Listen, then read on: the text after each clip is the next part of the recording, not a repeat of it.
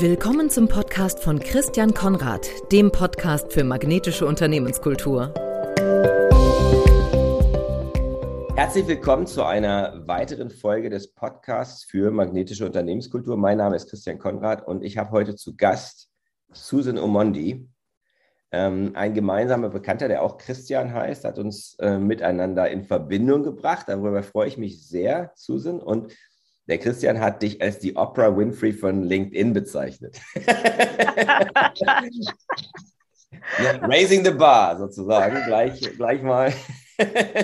Aber ich finde, so, man sollte, man sollte die Latte auch ruhig hochhängen. Susan ist Wahldeutsche, also lebt in, der, lebt in Deutschland, aber arbeitet meist in der Schweiz, also hat ihr Netzwerk hauptsächlich in der Schweiz, nämlich dann in der Grenzregion ähm, Singen, Schaffhausen, Basel, so die Ecke. Und kommt ursprünglich aus dem Qualitätsmanagement, was ich sehr spannend finde. Hat ganz viele Jahre Industrie- und IT-Erfahrung und ist auch noch Professorin an der Erasmus Hochschule in Basel, Auditorin, Dozentin bei der Schweizerischen Vereinigung für Qualitätsmanagement. Und das Thema, was mich besonders fasziniert, eines ihrer Hauptthemen als Rednerin, Trainerin und Beraterin mit ihrem eigenen Unternehmen Value Addition ist Diversity, ist Vielfalt. Und das, wofür sie brennt, ist, Menschen und Welten zu verbinden. Und auch darüber wollen wir ein bisschen sprechen. Sie hat eine große Vision, nämlich, dass sie sagt, Großartiges entsteht nur, wenn wir jedem in seiner Einzigartigkeit mehr zutrauen. Und für mich ist faszinierend, dass sie Prozess- und People-Know-how verbindet. Ich bin immer fasziniert von Menschen mit großem Prozess-Know-how ist nicht so meins und deswegen, da bin ich immer am, gerne am Lernen. Ich würde gerne in unserem Gespräch, Susan, mit, der, der, mit dir der Frage nachgehen, was Diversity mit magnetischer Unternehmenskultur zu tun hat, was ja mein Thema ist. Also erstmal herzlich willkommen nach dieser langen Vorrede. Schön, dass du da bist. Herzlichen Dank, lieber Christian. Schön, dass ich hier sein darf und danke auch an Christian Steiner. Ein toller Mensch. Auch das du stimmt. Das vielen, vielen Dank, dass ich hier sein darf und ich freue mich auf unser Thema. Du sagst, wenn wir uns aufeinander einlassen, passiert Magie. Das hat mich gleich gecatcht. Ähm, welches Erlebnis in 2021 illustriert dieses Credo von dir am besten? Ja, herzlichen Dank für diese Frage. Genau, wenn wir uns aufeinander einlassen, passiert Magie. Das heißt, es ist keine Einwegstraße, Diversity für mich, sondern auf beide Seiten. Und hier kommt wieder ein Christian ins Spiel, Christian Trutz, auch auf mhm. LinkedIn. Äh, mit ihm, wir haben uns 2019 kennengelernt, kennengelernt, einfach so virtuell. Aber letztes Jahr haben wir Coding for Future gegründet. Mhm. Und das ist für mich magisch, weil das bedeutet, dass wir das, was wir auch erzählen und tun, unsere Vision, dass wir durch Projekte oder Programme für Kinder aus der Welt äh, noch beschleunigen können. Hier mhm. geht es darum, dass Kinder sich begegnen und dann coden, gemeinsam coden. Denn Diversity Management kommt ins Spiel, weil wir von Vorurteilen reden. Und das hat eine große, eine lange Geschichte, Ursache. Und wir möchten gerne, dass die Kinder, wenn sie dann wachsen, dass sie sich auf Augenhöhe begegnen. Und wenn sie schon von früh aus gemeinsam coden, dann werden die Medienbilder keinen Platz haben. Das ist unsere Vision. Richtig cool. Richtig ja. cool. Ähm, da fällt mir gerade ein, muss ich, muss ich jetzt mal an der Stelle bringen. Kennst du Julia Freudenberg? Ja, genau. kenne ich auch, durch, durch Christian. Ah, sie war schon mal hier? Ja, ja, genau. Okay, cool. Und ich glaube, Christian kennt sie durch mich. Weil, mm. weil sie ja macht ja auch sowas, Coding für Kinder. Ja. Macht sie auch, ne? Und deswegen tolle Initiative. Vielen Calling Dank. for Future. Coding for Future heißt es, oder? Coding for Future, genau. Coding for Future. Sehr, sehr cool. Sehr, sehr cool. Ähm, da bin ich gespannt, auch mehr zu erfahren, was Coding for Future, wie sich das entwickelt, wenn, das, wenn das vor einem Jahr entstanden ist. Aber ein tolles Beispiel dafür, ähm, wenn ihr euch habt euch aufeinander eingelassen, der Christian Trutz und du, und da ist das daraus entstanden. Ja, magisch, oder? Ja, unglaublich. Ne? Aber das, ich glaube, das ist sozusagen das, wenn diese Syn Synchronität dann passiert. Mhm. Das ist, glaube ich, das, was wir diese Magie nennen. Dass wir plötzlich mhm plötzlich merken, da passt irgendwas zusammen, da ist ein richtiger mhm. Zeitpunkt, mhm. da kommen zwei Menschen zum richtigen Zeitpunkt mit einer Idee zueinander und dann boom, macht's boom. Ne? Correct. Ich glaube, das ist das, was vielleicht auch, ja gut, wir werden schauen, ob wir da noch ein bisschen tiefer kommen können Mhm. und das Thema Diversität damit verbinden können. Welche drei Personen und Erfahrungen haben dich am stärksten geprägt und zu der gemacht, die du heute bist, Susan? Auch wieder eine spannende Frage, lieber Christian. Zunächst mal meine Wurzel, meine Mutter, eine Mutter von elf Kindern und wurde Mutter von Mädchen genannt. Und früher dachte ich, das wäre ein Kompliment, das es aber nicht. Also wirklich äh, richtig taffe Frau, aber still. Sie hat nicht darüber geredet. Äh, und sie war wirklich, sie hatte ihre Werte, sie war klar in ihrer Überzeugung Mhm. und sie ließ sich nicht, äh, wie heißt das, sie war nicht wackelig äh, in ihrem Glauben und das, was sie tut. Und dass die Leute dann sagten, oh, du hast ja so viele Mädchen, äh, was wird denn aus denen? Und überhaupt, also richtig negativ, hat sie nur zu uns gesagt, ihr, mein Mädchen, meine Mädchen, seid die Zukunft. Und durch ihr Tun, durch ihre Worte, durch ihre Klarheit und trotzdem Liebe zu allen. Sie hat immer gedacht, gesagt, bete vor ihr Feinde. Ich Mhm. bete zwar nicht, aber ich verstehe diese Kern so gut. Und sie Mhm. hat mich richtig geprägt. Also das war eine Zeit in der Gesellschaft. Äh, wir hatten teilweise nicht zum Essen, aber sie sagte einfach, Zusammenhalt ist viel wichtiger. Ja, Mhm. und dadurch haben wir das, die Welt, die wir durften träumen und ich werde sie nie vergessen und ihre Worte. Also wirklich eine starke Frau, meine Mutter. Wow. Das ist die erste Person. Das Was ist die die erste. zweite Person? die zweite ist eine, eine Gruppe, meine Mhm. Kinder jetzt Mhm. und mein Mann.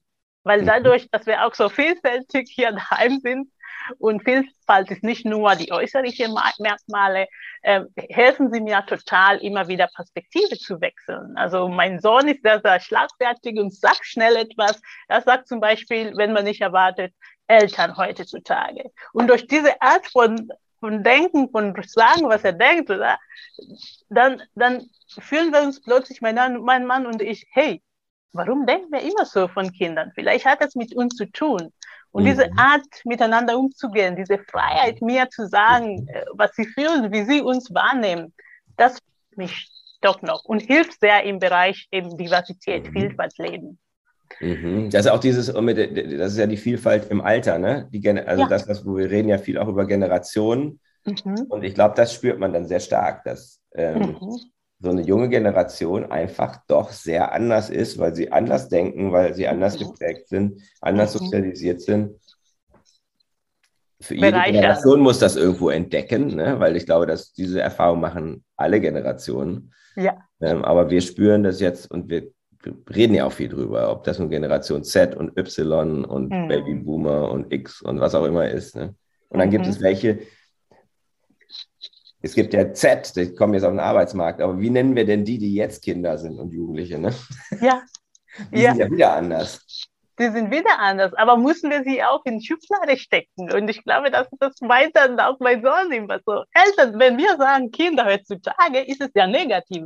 Nie Mhm. ist es positiv. Und deshalb dreht er um und sagt so spaßeshalber, Eltern heutzutage, wenn wir etwas machen, was ihm nicht gefällt. Mhm. Und dann Ja, wissen wir gut. genau, so kommt es an. Mhm. Genau. Ja. Und die dritte Gruppe ist natürlich eben, sagen wir mal, Covey Community, kennengelernt durch Georg Fischer. Mhm. Ähm, und hier kommt wieder Christian Steiner ins Spiel. Mhm. Er war mein Trainer, ein toller Trainer, und Michael Kruger. Mhm. Und äh, ich habe gesehen, dass, ähm, dass sie auch diese Werte leben. Wir, wir sind immer noch äh, befreundet und äh, tauschen uns aus. Es ist, et- es ist eine Beständigkeit da, Stabilität. Aber durch diese Covey-Buch, also die, die Person kannte ich nicht persönlich leider, Mhm. aber die Inhalte, die Impulse, die leben wir bis heute. Und das ist Mhm. auch eine coole Community, Covey-Community. Mhm, das kann ich mir denken. Und so wie du, so wie ihr das bei, bei Georg Fischer, wo du ja auch tätig warst, viele Jahre, wie das dort gelebt wird, ist relativ einzigartig. Mhm. Kann ich jetzt sagen, als jemand, der 16 Jahre lang ähm, die sieben Wege trainiert hat, so Mhm. eine, in, also dass eine Firma das so stark zu ihrem eigenen macht, ist schon, Mhm. schon außergewöhnlich. Und deswegen kann ich mir vorstellen, dass du da eine Intensität auch erlebt hast, ähm, die es nicht so häufig gibt. Das stimmt. zu Christian, ne, Mhm. der uns ja zusammengebracht hat. Du sagst, er gehört auch zu den prägenden Menschen. Mhm. Ähm, warum denkst du, nennt er dich die Oprah Winfrey von LinkedIn? Was, meinst du, hat ihn dazu gebracht? Ich glaube, dazu kann ich nur zitieren, was er mir geschrieben hat. Du kennst doch sein Buch, Der Mitarbeiter als Mitdenker. Ihr habt letztes Mal darüber gesprochen. Und dort hat er mir geschrieben, liebe Susan, danke für deine Power und deine Veranstaltungen, die sehr viele Menschen motivieren, sich zu Besseren zu verändern. Mhm. Wie es auch meinem Zweck der Existenz entspricht. Sehr gut. Mhm. Sehr, also deine Energie, die kommt ja auch hier rüber, finde ich. Ja? Ähm, und du machst Veranstaltungen, du hast eine Plattform, ähm, die sehr viele Menschen inspiriert, die Welt zu verbessern.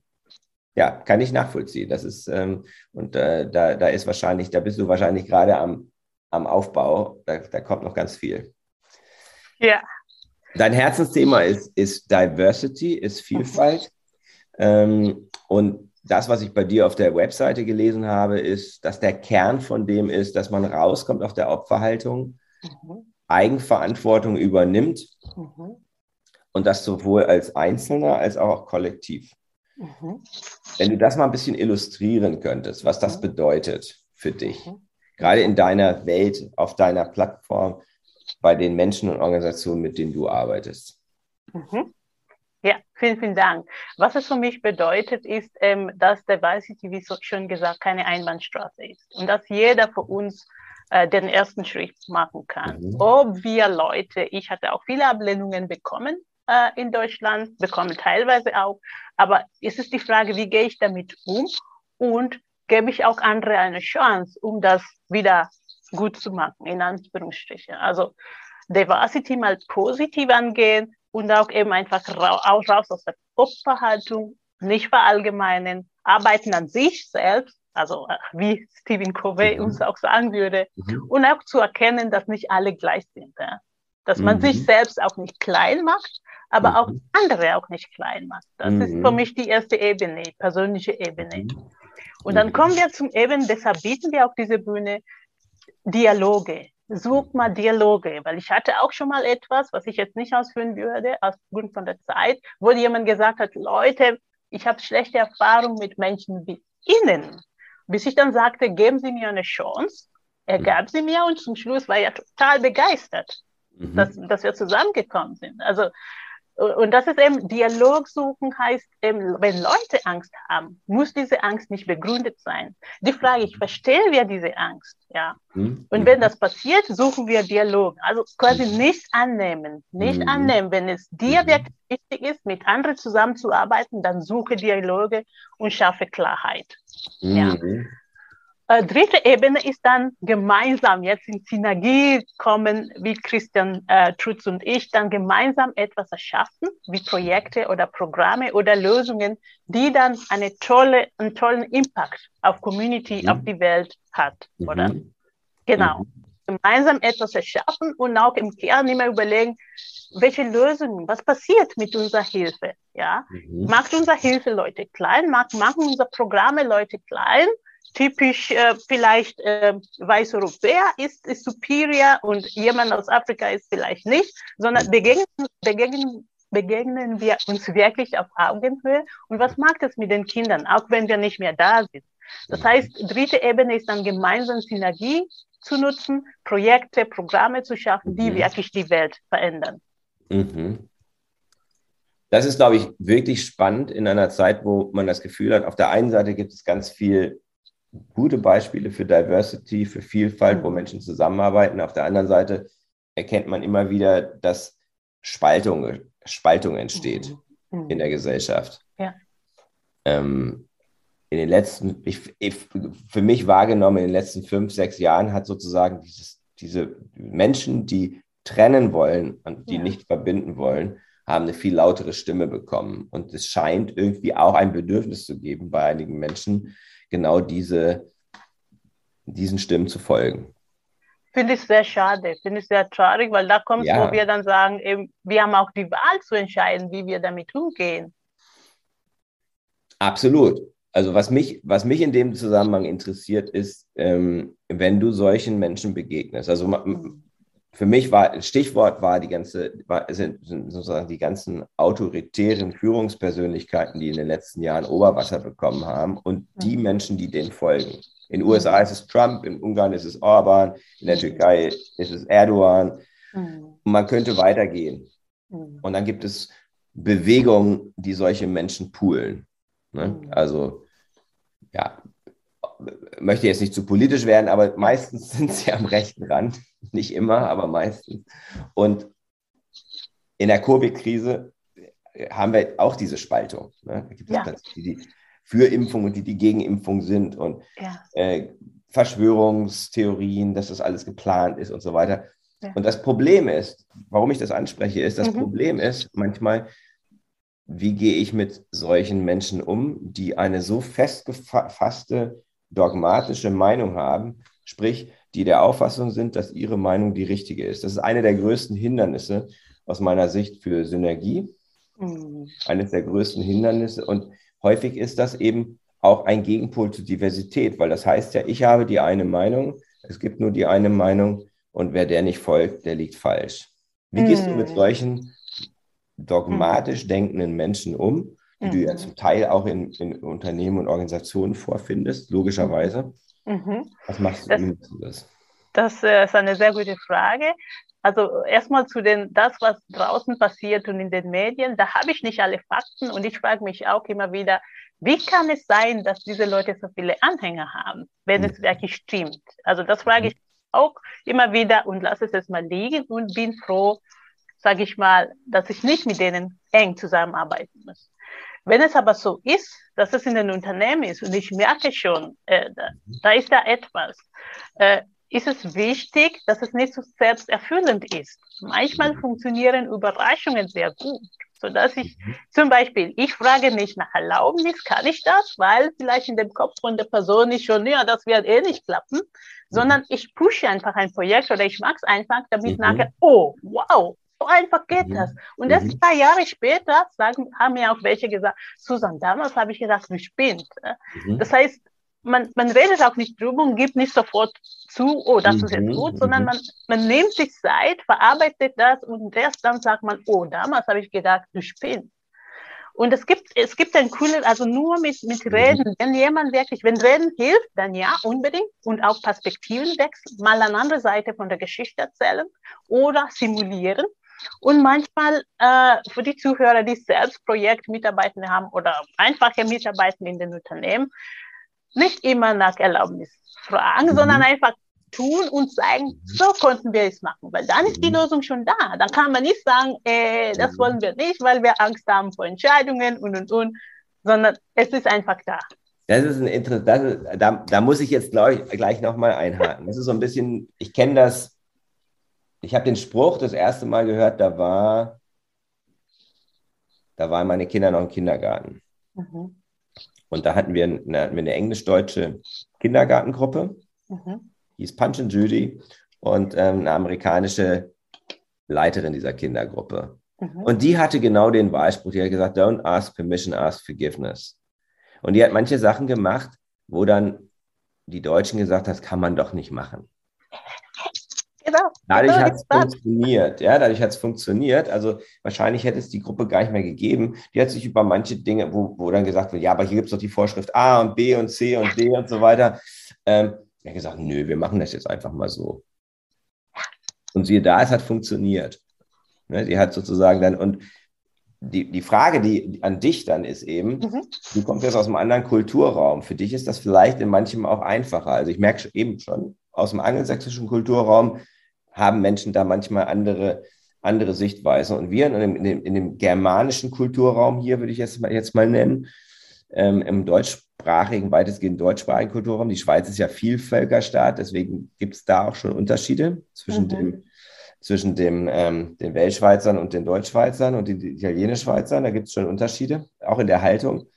Aber wir mit einer, mit einer deutschen Prägung, wir haben ja häufig dieses Ding, was ist es ja nicht erlaubt, deswegen machen wir es nicht. Also wir sind sehr regelhörig. Ja. Und deswegen fällt uns das schwer, dieses Don't ask permission, ask, forgive, ask forgiveness, fällt uns schwer, oder? Ja. Wie gehst, du, wie gehst, du, damit um? Weil das ist, ja, das ist ja auch ein Hindernis. Diese Haltung, man muss immer genau regelkonform arbeiten. Mm, mm. Also das ist wirklich eine Haltung, die teilweise gut ist, hat seine Berechtigung, unbedingt. Und wobei ich finde, es ist nicht nur diese Vorsch äh, Vorschriften. Es gibt auch noch ein, was, was manche aus meiner Erfahrung, bevor die Angst haben, männlich oder weiblich oder wie was, ist Angst, Entscheidungen zu treffen, weil sie ja. Angst haben, dass sie Fehler machen würden. Weil jemand sagen würde, ja, du hast das freigegeben. Mhm. Und kann, kann man das verantworten? Mhm. Ich glaube, der Kern liegt an Verantwortung übernehmen. Mhm. Entweder gehe ich zu Vorschriften, dann kann ich mich schützen damit, oder? Mhm. Jetzt wagemäß Vorschrift, dann ist ja nicht meine Verantwortung. Mhm. oder ich entscheide nicht. Und beide bremsen eben deine, dein Thema Innovation. Beide bremsen dann Bewegung. Weil ich bin ja Auditorin und viele Vorschriften auch in den Unternehmen sind veraltet. Keiner macht mhm. darüber. Wenn wir aber gemäß Vorschriften immer machen, dann ist es nicht mal gemäß, es ist nicht State of the Art. Mhm. Mhm. Ja, also ja, das, das ist spannend. spannend. Du, du, kommst ja genau auf dieser Schnittmenge. Du kommst aus dem Qualitätsmanagement mhm. und viele Menschen denken, Qualitätsmanagement hat ganz viel damit zu tun, sich immer nach den Regeln zu verhalten. Und das stimmt ja nicht. Nein, so, das ne? stimmt Sondern, überhaupt nicht. Nee. Ähm, ich habe neulich, ähm, ich habe so einen kleinen Unternehmerzirkel, äh, mhm. der sich immer mittwochs trifft, wo Christian auch drin ist. Und da haben wir das Thema äh, Pareto-Prinzip, 80-20-Regel, mhm. ein bisschen näher beleuchtet. Und ein Bereich, in dem die 80-20-Regel sehr intensiv umgesetzt worden ist, ist genau im Qualitätsmanagement. Das war für mich so ein Klick-Moment, weil ich gesagt habe, naja, das heißt ja gar nicht, dass, dass das immer Regelkonformität ist, sondern das heißt, wenn ich 80, wenn ich, wenn ich Qualitätsmanagement richtig mache, dann gucke ich darauf, was sind eigentlich die 20 Prozent, die den großen Wirkungs Wirkungsgrad haben. Das ist eine wirklich, völlig andere Sichtweise darauf. Total, total. Und, auch auch ähm, Risiko, Risikochance, sorry für die Unterbrechung, Risikochance-Betrachtung äh, oder risikobasiert genau. soll es sein. Genau, und dann, und dann ist Qualitätsmanagement nämlich wertschöpfend. Total. Viele Kritiker des Qualitätsmanagements sagen, das bindet nur Ressourcen, wir sind die ganze Zeit nur am Dokumentieren und machen und tun. Ja, das kann sein, wenn ich da mit dieser eher deutschen sage ich mal, Regel, Regelsicht ähm, drauf komme. Aber wenn ich mit, mit deiner Sicht drauf gucke und sage, nein, ich habe eigentlich das Ziel im Blick und es geht darum, Dinge zu machen und umzusetzen und dann daraus zu lernen, ist, okay. was, ist es was völlig anderes. Ne? Mhm. Mein Credo ist, dass Unterschiedlichkeit das Rohmaterial ist für Synergie. Also das ist das, was mir sozusagen klar geworden ist, wenn ich mich mit dem Thema Synergie, wie entstehen Synergien, ähm, entstanden ist. Äh, und aus meine Frage an dich ist, welche Bedeutung hat Diversität dafür, dass Neues entstehen kann? Mhm. Ich glaube, das ist die Basis, wie soll ich das sagen? Durch zwei unterschiedliche Menschen oder zwei unterschiedliche Sichtweise, wenn da eine dritte entsteht, dann ist es schon ein großer Gewinn. Und ich glaube, das ist dein Credo. Mhm. Das heißt eben, sich darauf einlassen, andere Meinungen hören, Lösungsansätze hören, äh, hören oder Leute, die näher an meiner Zielgruppe sind, da dann nochmal drauf hinhören einen anderen Markt erforschen, auch ein diverses Markt. Also wie nochmals, Diversität hat nicht nur mit Hautfarbe zu tun oder äußerliche Merkmale, sondern auch unterschiedliche Talente. Und es muss einfach was anderes entstehen. Ob man das systematisch macht oder nicht, es muss einfach was Systematisches. Also ein, ein gutes Beispiel ist, du hast ja Kinder und die Kinder sind einfach goldig und total wieder anders als du und deine Frau. und so ist es auch Gell? Und so ist es auch, wenn wir jetzt gemeinsam ein Produkt entwickeln würden, wäre es total wieder ein anderes Produkt, als wenn du alleine in deinem Kämmerlein das machen würdest. So ist es. Ja, also das hat viele Facetten, kann ich nicht so ausführlich erklären, mhm. aber das ist, das gehört auf jeden Fall dazu. Mhm. Ja, ich, also ich würde sozusagen noch, noch weitergehen, dass wir nicht, wenn wir keine Synergie haben, äh, wenn wir keine Diversität haben, wenn wir keine Vielfalt haben und Wichtig ist wirklich, dass, man, dass wir nochmal dahin gucken, was heißt eigentlich diese Vielfalt, weil es wird ja häufig auf Geschlecht und Rasse ähm, ähm, reduziert. Mhm. Wenn, wir, wenn wir das nicht haben, dann haben wir auch nicht wirklich eine, eine Innovation. Nein. Also ich, hab, ich, habe, ich habe Diversity-Workshops gemacht in einem großen multinationalen Konzern. Okay.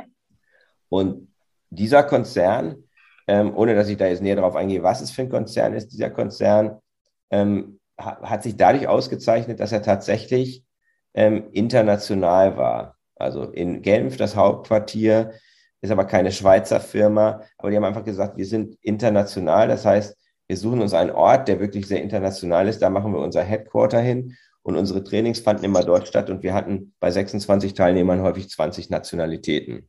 Wow. Aber es war eben nicht nur Nationalitäten. Und dann haben wir ja. eben, da haben wir eben geguckt, was sind so die Unterschiedlichkeiten und wir haben im Workshop ausgearbeitet, was ist eigentlich der Wert von Diversität. Mhm. Und einer der Werte, wo, wo alle drauf gekommen sind, eigentlich jede Gruppe immer wieder drauf gekommen sind, weil wir so vielfältig sind, erreichen wir auch unsere Kunden, weil unsere Kunden sind vielfältig. Das fand ich einen unheimlich interessanten Punkt. Ne? Wenn ja. wir vielfältig sind und haben vielfältige Kunden, das war nun Konsumgüterunternehmen. Und Konsumgüterunternehmen heißt, Massenmarkt heißt, die Kunden sind genauso also sie sind noch viel vielfältiger, als wir es sind. Das heißt, wir können übertreiben mit der Vielfalt, weil unsere Kunden sind immer noch vielfältiger. Mhm. Aber weil wir so vielfältig sind, verstehen wir die auch besser. Absolut. Also wir haben Leute aus allen Nationalitäten, aus allen Märkten, in denen wir tätig sind, haben wir Mitarbeiter. Und wenn wir in 100 Märkten dann haben, äh, tätig sind, haben wir 100 verschiedene Nationalitäten bei uns auf jeden Fall. Und wir haben Menschen aus allen Altersgruppen. Wir haben Menschen ähm, mit allen Gender- oder mhm. Variationen mhm. und so weiter und so fort, weil wir gerne unsere Kunden verstehen wollen. Weil, und das fand ich zum Beispiel ein ganz, ganz tolles, also für mich war das ein ganz toller Aha-Effekt. Ähm, Finde ich warum, auch. Warum äh, Diversität so wichtig ist. Wenn ich wirklich customer-centric sein möchte, was so ein Buzzword ist, ich komme aus dem Marketing aus den 90ern. Für mich ist es eigentlich nur eine neue Verpackung. Ne? Wir, wir, haben eigentlich, wir haben eigentlich immer vom Kunden her gedacht. weiß nicht, vielleicht verstehe ich ja nicht genau, was Customer-Centric, vielleicht bin ich da zu altmodisch für, aber für mich ist das eigentlich die Denke, die wir im Marketing immer gehabt haben. Aber wenn wir diese Denkweise haben und vom Kunden her denken, dann brauchen wir diese Vielfalt auch. Ja, wir brauchen sie. Wir brauchen sie. Also für manche ist es selbstverständlich, aber ich bin sicher, in vielen Betrieben ist es noch nicht selbstverständlich, so wie in deinem Beispiel. Und das überhaupt zu thematisieren, brauchen, ist wieder magisch, weil dann die Erkenntnis, es ist wichtig und dann wird es sich multiplizieren oder diese Gedanken. Mhm, mhm. Was würdest du sagen, ähm, wenn du, da du ja international auch einen guten Blick hast, du hast durch deine Herkunft einen guten Blick, du hast in internationalen Firmen gearbeitet, Gibt es Unterschiede zwischen Ländern, was die Wertschätzung von Diversität angeht? Was die Wertschöpfung? Wertschätzung, also wie. Ah, Wertschätzung. Also das eine ist ja die, das eine ist ja die Rhetorik mhm. und das andere ist das, was tatsächlich passiert. Mhm. Und ähm, ich nehme immer wahr, zum Beispiel in Deutschland habe ich natürlich einen besonderen Blick drauf. In Deutschland ähm, Nehmen wir mal einfach nur das Thema Frauen in Führungspositionen als mhm. ein Thema. Das wird natürlich immer wieder überhöht und gleichzeitig ist es ein super wichtiges Thema aus mhm. meiner Sicht. Ähm, und in Deutschland gibt es einfach sehr wenig Frauen in Top-Führungspositionen. Also nehmen wir mal DAX-Konzerne, Vorstände und vor allen Dingen Aufsichtsräte.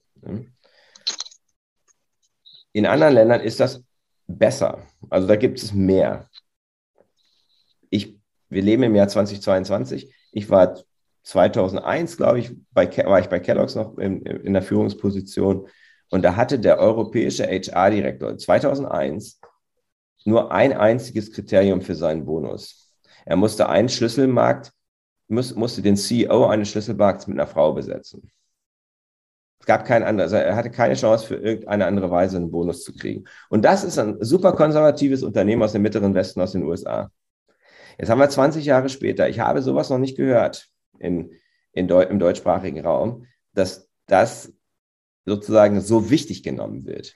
Deswegen. Aber Be dein Beispiel ist genau die Antwort auf deine Frage, ähm, wie ich das sehe. Also ich nehme auch wahr, äh, Deutschland ist es hat ist noch rückständig in Anführungsstrichen, was das angeht. Mhm. Die Frage ist, woran liegt das? Und wenn wir von Unternehmen her denken, natürlich kann ich sagen, ja, Frauen können sich auch mehr bewegen, Eigenverantwortung. Aber diese Eigenverantwortung braucht auch Raum. Jetzt kommt, wenn ich ja wenn ich dann sage, zum Beispiel, ich brauche gute Qualität, dann muss ich gute Qualität belohnen. Das heißt, woran waren diese Manager gemessen? Und dein Beispiel zeigt es genau. Mhm. Ich will, dass ihr das habt und sonst gibt es keinen Bonus. Hey, es würde funktionieren. Aber wie viele Absolut. machen das? Der hat das ja auch geschafft, ne? Das ist ja, die, ja. die Geschichte geht ja weiter, ne? Der hat ja. seinen Bonus gekriegt. Ja. ja. Weil er hat den Französischen, das ist nämlich dann die, das ist auch nochmal interessant. Er hat, wo hat er es geschafft? In Frankreich. In Frankreich sind die Rahmenbedingungen für Frauen aber viel, viel besser als in Deutschland, um mhm. Beruf und Karriere zu verbinden. Ne? Also es hat auch viel mit den Rahmenbedingungen zu tun. Und zum Teil können Firmen das auch selber machen, weil dann würde immer gesagt, ja, aber es geht nur in Frankreich. Ich hatte da nur eine mhm. Waters als Kunden in 2003 in Deutschland. Managing Director Frau, Marketing Director Frau, Finance, Finance Director Frau. Also Mehrheit des Führungsgremiums in diesem ein relativ kleines Unternehmen, bei Business Unit. Aber die haben einfach gezeigt, und alle von den Frauen haben Teilzeit gearbeitet. So, und wow. das ist vielleicht nochmal ein anderes Thema, wie das Mindset sein muss. Mhm. Ne, das ist wieder das, ein bisschen don't ask permission, ask forgiveness ist, ist das eine und nicht immer sagen, dass Dinge nicht gehen. Genau. Dinge genau, gehen. just do it. Ich spreche von magnetischer Unternehmenskultur. Ich weiß nicht, wann du diesen, wann dieser Begriff, ob dir dieser Begriff durch unser Gespräch über, über den Weg gelaufen ist, ob du den vorher schon mal gehört hast. Was fällt dir spontan als erstes dazu ein, wenn du das hörst? Weil wir wollen die Brücke schlagen zwischen Diversity und magnetischer Unternehmenskultur. Das ist so mein. Ja. Äh, da fällt mir ein, äh, anziehend, diesen Begriff. Mhm. Mhm. Und zwar gegenseitig. Mhm. Und da fällt mir ein Werte. Mhm. Werte, die dann okay. gemeinsame Werte, die dann magnetisch wirken, egal äh, wie divers wir sind, egal diverse Talente, Kulturen und und und, mhm. aber wir haben, wir identifizieren dann gemeinsame Werte und so sind wir mhm. richtig, richtig anziehend. Das finde ich cool. Also etwas, was wir gemeinsam haben. Wir sind sehr, sehr unterschiedlich, mhm. aber wir haben etwas, was uns verbindet und das macht uns als Gruppe oder als, als Organisation anziehen. Mhm. Welche Rolle spielt aus deiner Sicht Diversität für eine Unternehmenskultur, wo Menschen sich miteinander verbunden fühlen? Vielleicht, weil sie mhm. gemeinsame Werte haben. Korrekt. Wenn das schon gemacht ist, dass die Werte, die Basis ist da, muss nicht perfekt sein, mhm. aber die ist da. Und das immer wieder anziehen, wie in deinen Worten mhm. dann mhm. dazu beschreiben. Äh, dann ist man dann bereit, neue Lösungen zu erschaffen, neue mhm. Community mhm. oder für die Kunden zu erschaffen. Mhm. Weil diese Reiberei, diese Silo-Denken ist nicht mehr da. Mhm. Ich rede aus Sicht von Qualitätsmanagement immer von versteckten Kosten. Da sind immer diese Gespräche, diese, ah, der versteht mich nicht, der mag mich, no, die machen wieder, was sie wollen. Aber in einer Welt mit gemeinsamen Werten, das gibt es kaum. Das heißt, die Energie ist jetzt freigesetzt für bessere Lösungen. Und mhm. dann ist nicht nur Diversity dort anzusprechen, dass die Leute aus diversen äh, Regionen oder damit diversen Talenten zusammenkommen, sondern dass sie auch Lösungen, verantwortliche Lösungen erschaffen für die Welt. Das mhm. heißt, dort, wo unsere Produkte hingehen, zum Beispiel, ich exportiere jetzt das Handy irgendwo, dann muss ich mir Gedanken machen, verändert das das Leben gut in dieser Region, ob es in Afrika, Asien oder Amerika ist, was mhm. macht es mit den Leuten? Und das ist für mich Diversity. Also hört nicht nur auf, weil wir ich jetzt die, mhm. ein diverses Team haben, sondern mhm. die Lösungen, die wir anbieten, mhm. grenzen niemanden aus oder erschaffen nur äh, verantwortliche mhm. Lösungen für die Leute. Verstehst du, wie ich es meine?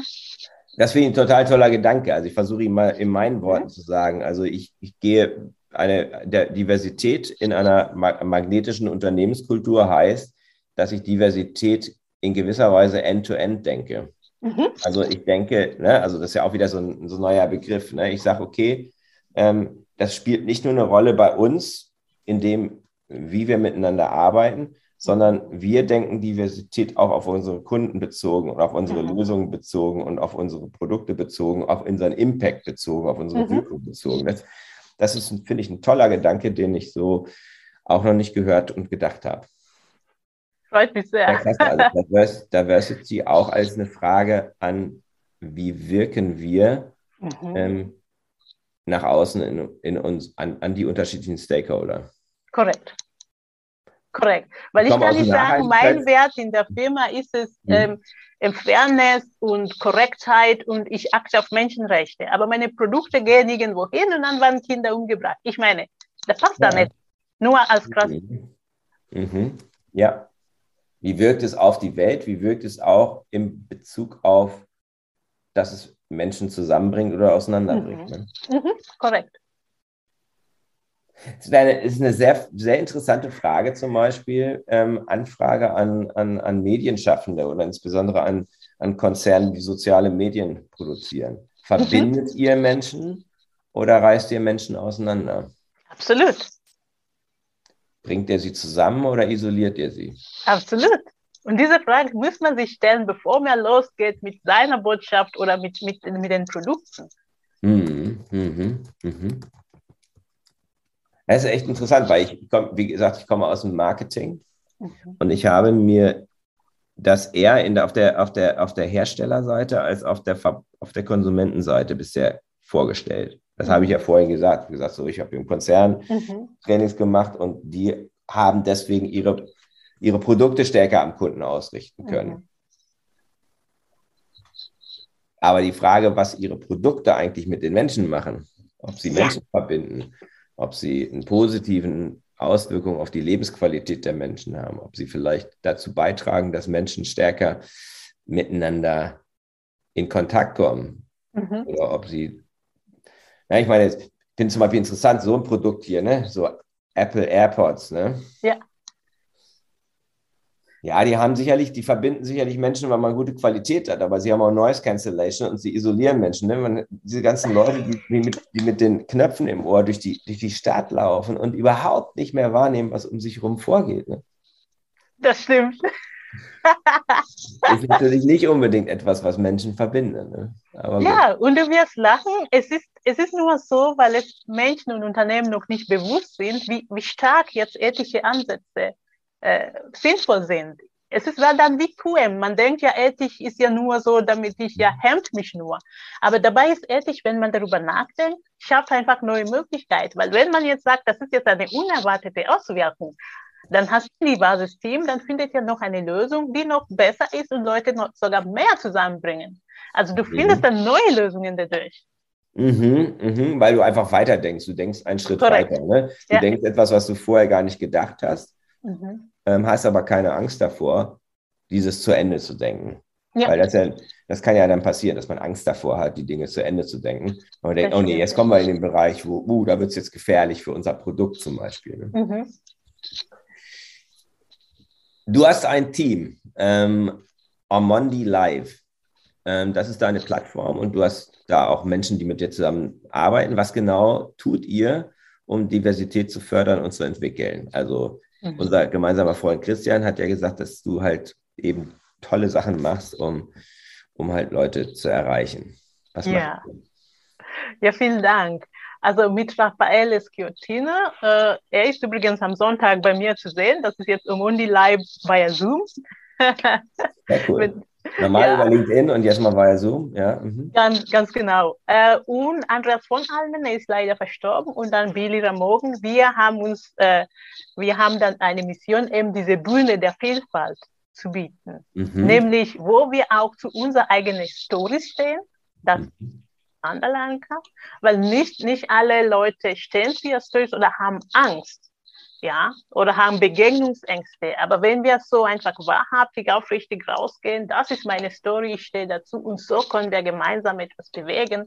Ich mhm. finde das magisch. Und unsere Mission ist einfach diese Bühne auch zu bieten, dass wir zu unserer eigenen Story stehen, dass wir zu, zu Dialoge kommen, dass man sieht, okay, Vielfalt ist Magie, dann entdecken wir, entwickeln wir diese Magie gemeinsam an, an solchen Events.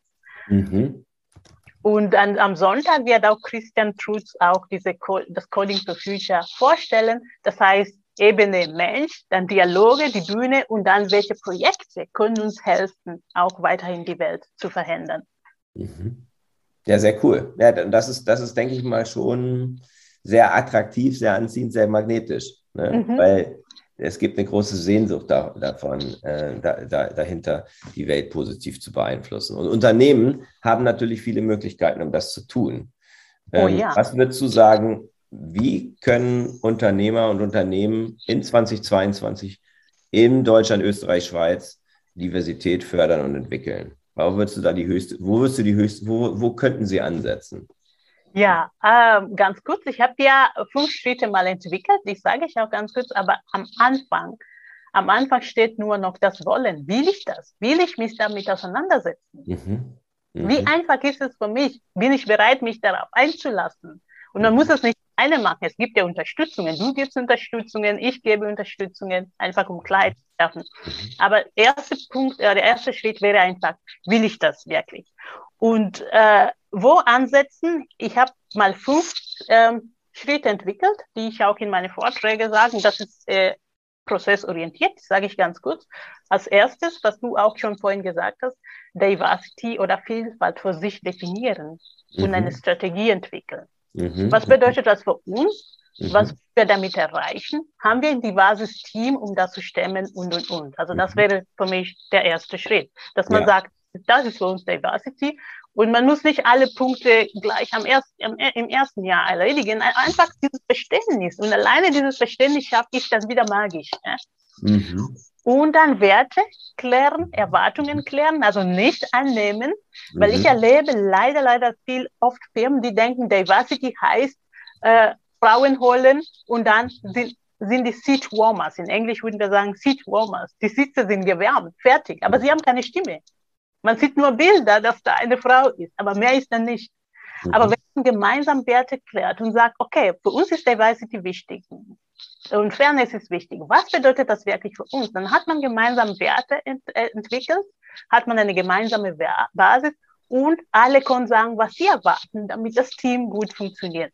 Mhm. Und damit eben diese Diversity-Strategie gut umgesetzt wird. Mhm. Dritter Punkt ist jetzt Ethik als Designwerkzeug. Also Designwerkzeug heißt eben diese End-to-End, zu Ende denken, mhm. ein das heißt dann, Diversity wird nicht damit aufhören, dass ich ein diverses Team habe, sondern die Lösungen, die Produkte oder Dienstleistungen, die wir in die Welt bringen, verändern wirklich die Leute oder die Welt im Positiven. Mhm. Ja. Und wenn das gemacht ist, dann schaffen wir eben die Rahmenbedingungen. Auch da, also unbedingt, das, darüber hast du auch schon geredet. Mhm. Rahmenbedingungen haben, haben wir wirklich eine Stimme, haben wir eine Bühne. Auch wenn etwas falsch läuft, dürfen wir das ansprechen, ohne mhm. Angst auf Auswirkungen zu haben. Mhm. Und diese Rahmenbedingungen oder Ressourcen zur, zur Verfügung stellen, immer wieder thematisieren in Events und so weiter. Das ist wirklich sehr wichtig, damit man dran bleibt. Mhm. Und zum Schluss, weil wir nicht perfekt sind, zum Glück Re Reflexion, einfach Reviews und Selbstreflexion. Wo mhm. stehen wir? Passt es mhm. noch im Kontext? Was ist gut mhm. gelaufen, was weniger? Und einfach auch ab und zu. ja, sehr cool. Und das kann man wahrscheinlich sogar als Zyklus denken, deine fünf, oh, fünf ja. Schritte. Ne? Mhm. Susan, ähm, was macht dich magnetisch? Was sagen andere darüber? Ähm, was macht dich magnetisch? Herzlichen Dank. Neulich hat jemand zu mir gesagt, Rationalität und Emotionalität im besten Verhältnis. Mhm, mhm. Also, Zum einen, ja, schaue ich auf Fakten, wenn es vor allem, wenn ich merke, da gibt es äh, Reibereien und so, dann auf jeden Fall Fakten und Einzigartigkeit von Menschen auch beachten, was sie zu sagen haben, Leute zusammen zum Tisch bringen und etwas klären. Ähm, aber auf der anderen Seite auch ja, ich zeige meine Emotionen. Wenn ich glücklich bin, zeige ich das. Ich lächle mit dir, auch wenn du nicht lächeln möchtest. Und irgendwann lächelst du zurück. ich glaube schon, dass dein Lächeln, dein Strahlen ähm, absolut, absolut magnetisch ist. Susan. Das ist das, was ich so ähm, empfinde. Ich habe am Ende von jedem Interview habe ich vier Fragen, die etwas mit den vier Dimensionen magnetischer Unternehmenskultur zu tun haben. Mhm. Ich glaube, dass du sie ganz schnell beantworten kannst, weil Einige hast du schon angesprochen. Das erste ist das Wozu. Ne? Du, hast, du mhm. hast viel von Vision, du hast viel von Weltverändern auch gesprochen. Ähm, was ist deine persönliche Mission? Meine persönliche Vision ist eben, dass wir, Vision ist, dass wir in einer, lebt, einer Welt leben, wo wir Vielfalt zulassen mhm. Und dabei dann trotzdem unsere Einzigartigkeit, unsere Wurzeln nicht vergessen. Mhm. Mhm. Weil das ist dann Vielfalt. Also nicht, dass ich nur deine Werte annehme oder wie auch immer oder deine Kultur, sondern wir ergänzen uns. Dass ich meine Einzigartigkeit bewahre, aber trotzdem leben wir Vielfalt. Mhm. Also im Grunde sorry? die Vielfalt stehen lassen von, also meine Vielfalt, deine Vielfalt und das feiern, dass wir, dass wir, dass wir, dass wir in dieser Unterschiedlichkeit aber zusammen sein können. Mhm. Mhm. Und das ist Bereich dann äh, äh, äh, Persönlichkeitsentwicklung, wenn wir das so sagen wollen. Aber für die Unternehmen rede ich von, äh, ich begeistere Unternehmen und Menschen für verantwortungsvolle Lösungen. Mhm. Ja. Sehr cool. Ja. Was sind deine drei wichtigsten Beziehungen? Beziehungen. Mhm, weil das ist die zweite Dimension, ist Verbundenheit. Mhm. mhm. Und ähm, jeder definiert das anders. Mhm. Aber ich glaube, dass es der Kern von magnetischer Unternehmenskultur ist, dass wir Verbindungen schaffen. Oh ja, oh ja. Ne? Oh ja. Also für mich ist die Basis, bleibt immer noch Familie. Also meine. Kinder, mein Mann, aber auch äh, Beziehung zu meiner Mutter, das ist immer noch die Basis. Daher schöpfe ich Kraft. Wenn da nichts ja. läuft, dann, dann läuft. Mhm. Und dann natürlich Beziehung zu mir selbst. Mhm dass ich das nicht außer Akt lasse, also dass ich nie eine Ausrede finde, warum ich keine Zeit nehme für mich selbst, also Beziehung mhm. zu mir selbst, mich immer besser zu kennen. Mhm. Und die dritte ist die Partnerschaften, also dass ich nicht einfach Kunden-Lieferant-Beziehung habe und so, sondern es ist wirklich eine Partnerschaft und daraus kann wirklich ein drittes Produkt dann entstehen. Mhm. Sehr cool. Woher nimmst du die Energie, um all das zu tun, was du tust? Was ist deine, was ist deine Kraftquelle? ja, meine Kinder natürlich wieder. Und äh, die Kraftquelle, das ist eine sehr spannende Frage, kann man so oder so beantworten. Aber ich finde, die Zeit, die ich für mich nehme, dass ich keine Ausrede habe, dass ich, mhm. wenn die Termine voll sind, dass ich sage, okay, dann stehe ich um 4.30 Uhr auf mhm. und ich gehe raus, komme zurück, dusche kalt da kann nichts mehr schief gehen. Also ja, ich, da könnten wir noch über Kaltduschen könnten wir auch noch reden. Aber gut, das ist haben wir dann auch gemeinsam. Sehr gut. Was, wenn du jetzt nach vorne guckst, was sind deine Prioritäten für die nächsten drei bis sechs Monate? Mhm. Was ist dein Fokus? Mein Fokus. Mein Fokus ist weiterhin Fans aufzubauen für mhm. Live-Formate. Also nicht nur so Live-Streaming auf LinkedIn, sondern auch für die damit die Leute zueinander finden. Mhm. Ähm, dann natürlich eine gute Basis schaffen, weil seit 2021 Januar bin ich jetzt vollständig selbstständig, äh, dass ich das Thema Automatisierung näher, dass, mhm. die, äh, ich, äh, dass ich das zu Ende umsetze. Mhm. Damit okay. ich mehr Energie und Kraft habe für die Vorträge und so weiter. Mhm. Das viel im Hintergrund automatisiert. Ja. Und dritte ist Fokus, wie du sagst, fokussieren auf das, was sich schon, sich schon herauskristallisiert hat letztes Jahr als wirklich äh, gute oder potenzielle gute Geschäfte, dass ich mich fokussieren kann und ein Buch, endlich ein Buch raus, rausgeben werde. Sehr gut, das ist gut. Buch ist, Buch ist eine super Sache. Ja. Wo finden die Leute, die, die, die Hörerinnen und Hörer dich, wenn sie dich suchen? Auf LinkedIn. Mhm wenn Sie nicht auf LinkedIn sind, dann äh, valueaddition.de mhm. oder Susan Omondi, susan-omondi.de. Mhm. Ja. Sehr gut. Susan, war ein tolles, spannendes Gespräch. Diversity hat für mich jetzt nochmal eine neue Dimension bekommen. Mein Kerngedanke war das Thema End-to-End -End sozusagen. Das, das habe ich jetzt hier für mich als wertvollsten Nugget mitgenommen. Ich hoffe, dass alle, die das jetzt hören, ähm, inspiriert sind und sich vielleicht auch mal angucken, was du sonst so machst. Herzlichen Dank und ähm, wir werden ja dann nochmal, ich werde ja dann nochmal Gast bei dir sein, von daher da freue ich mich auch schon. Oh ja, ich freue mich auch drauf. Herzlichen Dank, lieber Christian, für das Gespräch, für die Anmoderation und für die tolle Moderation und für deine Fragen. Das war mir eine Freude. Vielen, vielen Dank und ich freue mich auf dich im März. Gell? Sehr gut. Ja. Alles Gute. Tschüss. Das war der Podcast von Christian Konrad, der Podcast für magnetische Unternehmenskultur. Mit Impulsen, wie Unternehmen die passenden Mitarbeiter und die idealen Kunden anziehen. Dazu inspirierende Interviews mit Unternehmern, Entscheidern und Mitarbeitern. Jeden Montag und Donnerstag auf Spotify, iTunes und dem Kanal Ihrer Wahl. Bitte empfehlen Sie den Podcast weiter und unterstützen Sie Christian Konrads Arbeit durch eine Bewertung auf iTunes.